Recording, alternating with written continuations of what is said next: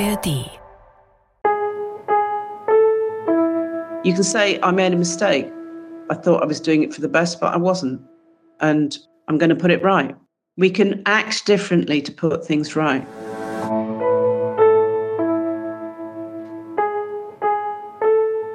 Eltern ohne Filter. Ein Podcast von Bayern 2. Hey, welcome to Eltern ohne Filter. My name is Kristina Weber. We're a German parenting podcast called Parents Without Filters, meaning we're straight talking about the ups and downs of parenting.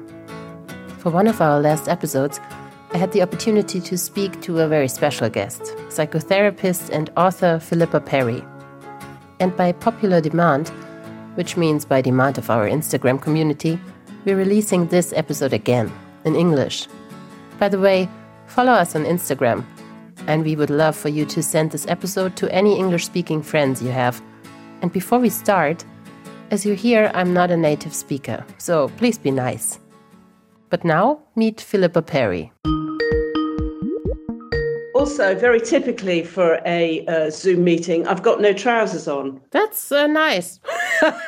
I was wearing trousers, but only because I had to do the interview at my office at the BR, which is a German public broadcaster. I would like to start with an introduction from yourself about yourself, because that's always how we start the podcast. So, would you like to do that for me? I will start. Hello, I'm Philippa Perry. I'm a psychotherapist. I'm 65 years old and I have one child. She is not a child, she is an adult. she will continually remind me when I forget. She is 30. I've written a book called The Book You Wish Your Parents Had Read, and your children will be glad that you did. And the reason I wrote this book is that I felt it, it was my duty and I had to write it because in my consulting room, I saw some unhappy people, which is what psychotherapists generally do. and they didn't have terrible parents, they had good, well meaning parents. But these well meaning parents often made mistakes that had consequences for their children, especially when they became adults. For example, one of the mistakes parents often make is they want their children to be happy all the time. Mm. Now, that doesn't sound like a mistake, but if a child feels unacceptable when they are angry or when they are sad, they never learn how to process these feelings and they they come with them somehow that if they are sad or if they're angry or other such negative sounding emotions they feel they are somehow wrong and bad. And this goes in very deep in a very inchoate wordless way into their souls as it were and they think something's wrong with them. But there's nothing wrong with them. They just haven't learned how to have an acceptable way of expressing anger or to know that it's to be sad or depressed. And so I wanted to write a book that helped parents process their own feelings because it's usually when you can't process your own that you can't help your child process theirs and therefore they were able to act as containers for their children like a little bit like a mm-hmm. psychotherapist acts as a container for their clients I want to invite you to go on a ride with us into your past, to your trigger points, to solutions and a place where a good relationship with your child or children is possible. The main thing about my book is I wanted to tell parents that the most important thing about raising your children is that you have a good, working, functioning relationship with them the relationship is the most mm-hmm. important thing. And I wanted to stress that your child isn't a project or a chore, but a person to relate to. And I'm also an artist. I paint a lot. What else am I? Oh, I do all sorts of things. I do, I make TV programs, radio programs, and try and have as much leisure as I possibly can as well. Philippa's The Book You Wish Your Parents Had Read and Your Children Will Be Glad That You Did has sold over 1 million copies worldwide. How I read your book it's not a manual. It's not tips and tricks. No, it's not. It's nothing about that. So, um, my first question for you was Do I really need to look at my own childhood to be a better parent? Maybe not, but maybe you do. Ah. How you can tell whether you need to look at it or not is whether certain behaviors that your children do, maybe it's throwing food on the floor or answering back or whatever it is, if you feel a very angry charge, like an emotional charge, either a panic or anger, and if you sometimes shout at your children, things like that, things that you do that don't seem great for your relationship with your child. And what you're probably doing is repeating what was done to you. Because we make all these resolutions when we have children, like, I'm not going to be like my mother mm-hmm. was with me. And then as soon as you're under a little bit of stress, out comes your mother's voice. And so that is why it's a good idea to look back at what happened to you in certain situations. Mm-hmm. Some of the things your parents did to you and did with you will have been absolutely fabulous. So, what I'm saying is unpack it all and just put back the good bits hmm. so you... that you can reflect before you respond rather than just reacting. Because when you just react and you react with anger, you are probably reacting to something that happened in your childhood rather than what's in the here and now. You're responding to the present as though it's stuck in the past.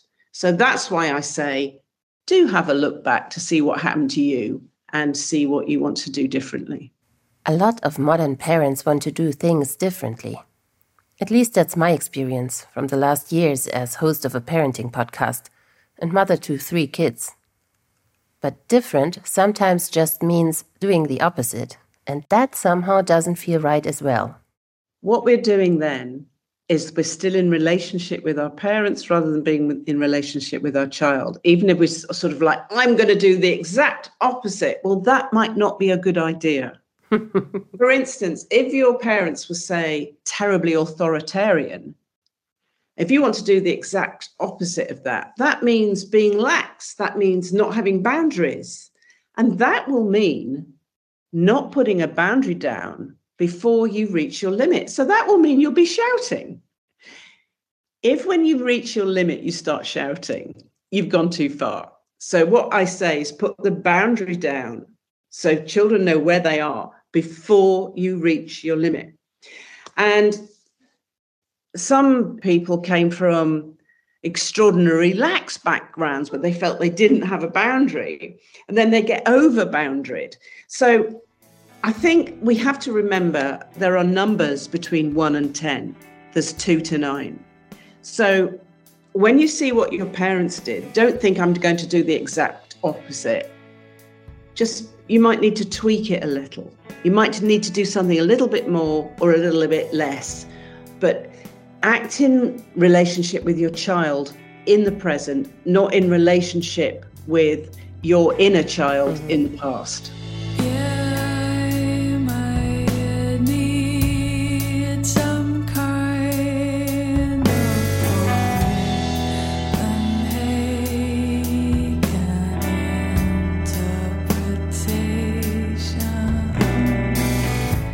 When we are in the situation and we are shouting already or we're uh, just uh, beginning to get angry how do we connect to these feelings that we have inside of shame or something else um, and not react on instinct in that second? Well we will shout at our children.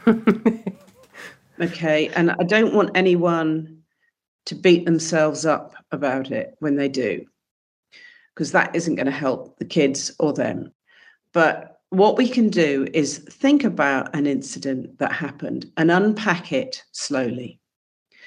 So, if you think about the last time you shouted at a child, what happened there? Why was I so angry? In her book, Philippa has different examples for this way of looking into difficult moments with your children, like the one about her friend who was angry with her needy kid on the playground. The child was shouting for her to help her on a climbing frame, and the mother felt herself getting very angry, shouting back, You can do it yourself.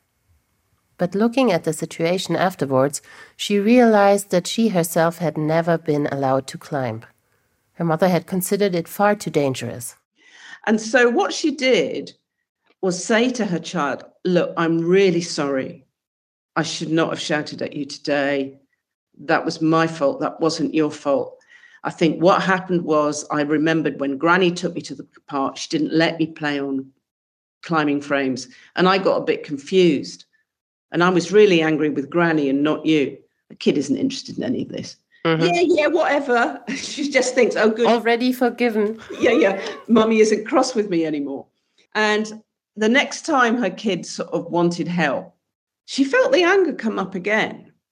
But this time she goes, aha, and she recognizes it. Mm-hmm. And then she doesn't do what her granny did, what the child's granny did to her, but she doesn't do the complete opposite either. She says, if you put your foot there and you hold onto that rope and you swing round, you can grab the other side. So she she doesn't rescue the child. She just helps the child learn how to climb a bit better. And the child is, of course, fine with this. And then the old incidents put back in the past, and she's can be in the present with her child. So if if when your children are when they kind of annoy us the most, this is usually when they're vulnerable. Like, I can't tie up my shoelaces. Let me do it. Mm-hmm. Because we don't like to hear that vulnerability because it can key into our own. Because we don't want to remember being helpless and vulnerable. So we can get illogically angry with a child when they are whining and wanting and and, and feeling dependent and um, when they're vulnerable, yeah.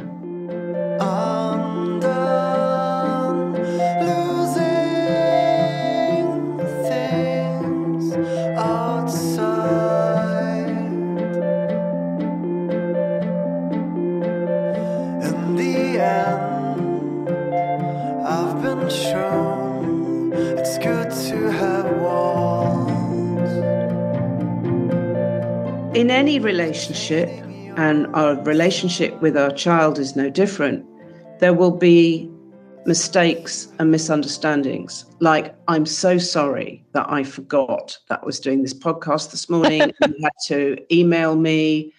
It's because I'm a bit chaotic and disorganized. Some might say ADHD around the diary.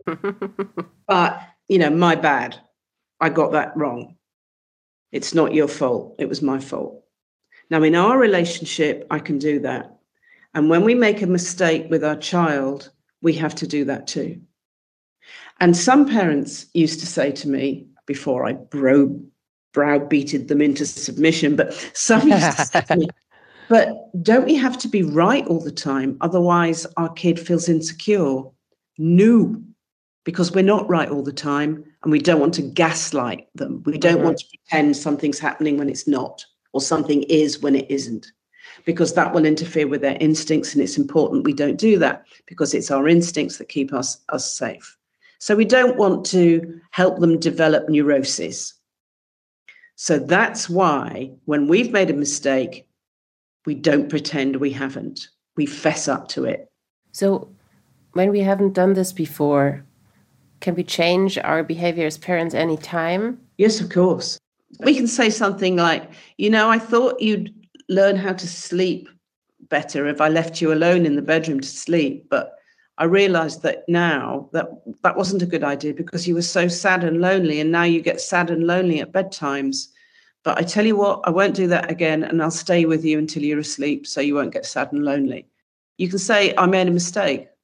I, I thought I was doing it for the best, but I wasn't. And um, I'm going to put it right. We can act differently to put things right.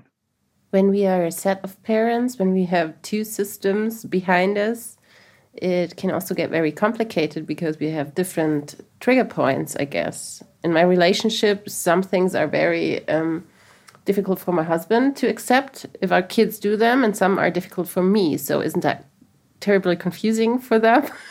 Not really, because you're not pretending anything. You're not pretending all children have to go to bed at seven o'clock, otherwise their arms drop off. You're not pretending that. you can have a different relationship, and children will learn they have different relationships with different people. Mummy likes me to go to bed by seven o'clock. Papa prefers it if I stay up with him till half past eight. Different people like different things. Different people have different boundaries. It's fine. There isn't a right way. There's your way, there's his way. So I think it's really important that when you have a rule, you show people who the rule is for. And the rule is for you, isn't it? So you can cope. That's who the rule is for. And we so often pretend the rule is for the children. You know, you have to put your shoes in the cupboard there. Otherwise, the house gets untidy and you won't be able to find them again. No, they have to put the shoes in the cupboard there because that's where you want them. And if you don't have them there, you'll get all ratty and, un- and, and unpleasant to be with. So I think we should tell the truth. These aren't sort of rules set in stone. And if we pretend that these rules are real life rules, children can get so addicted to rules that they don't learn how to be in the in the to and fro of life and, the, and they can get kind of like needing rules all the time. And that's not what the world's like. Sure, we have some boundaries and some rules, and they're for your sake. And because they're for your sake, they're for their sake too. But I don't think we need to pretend that this is how it is. And I think it's great to get on with your partner and to choose a partner who has similar belief systems and value systems, values that you do. And if you have got similar belief systems and similar values, you will find a way through of, of anything you need to compromise on. And you will have your individual relationships with each child.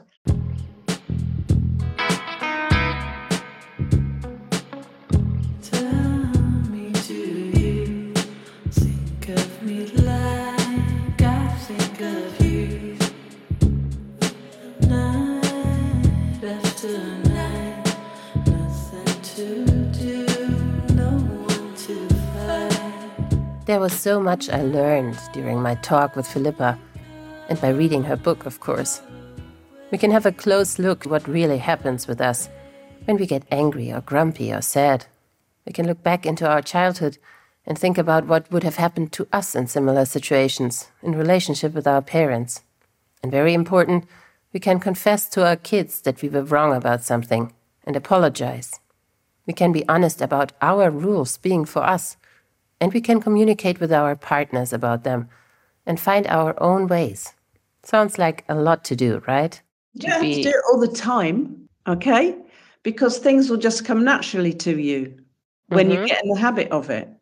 So, if we go back to the example of the playground, that woman that gave me that example, she's a really senior psychotherapist. You know, you think if anybody was thinking all the time, it would be her. No, nobody can think all the time. But if something's gone wrong, you know, we had a terrible bedtime or something like that, we can think about it and going, okay, where were we missing it? Where were me and the child missing each other there? What did he or she need that I wasn't doing? You can just think about what happened and then you can say over breakfast or whatever when everybody's calm, go, that was a bit of a disaster last night. what do you think I got wrong? What do you think you got wrong? Shall we have a little chat about what went on? You can have a little post mortem about things.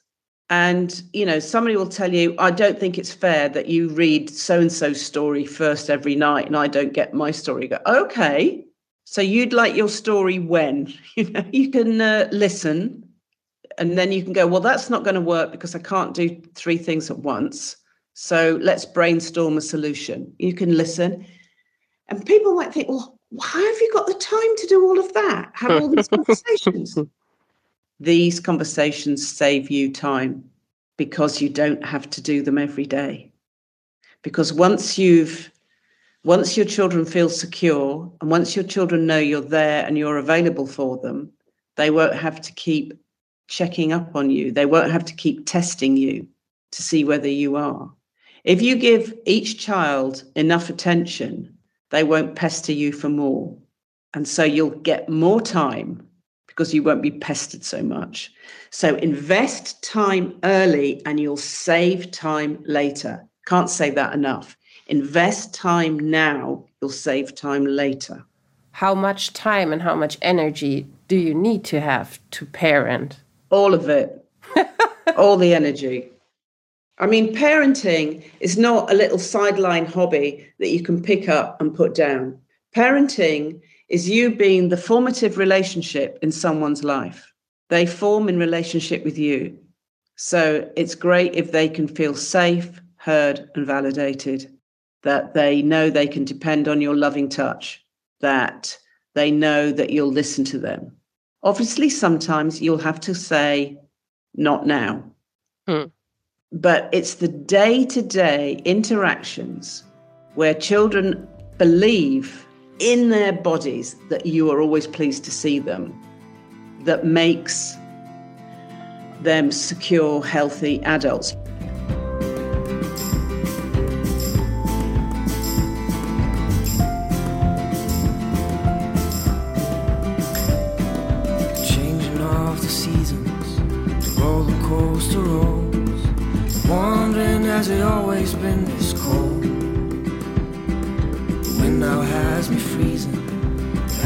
Single blow. Trying to make the lump go down throat.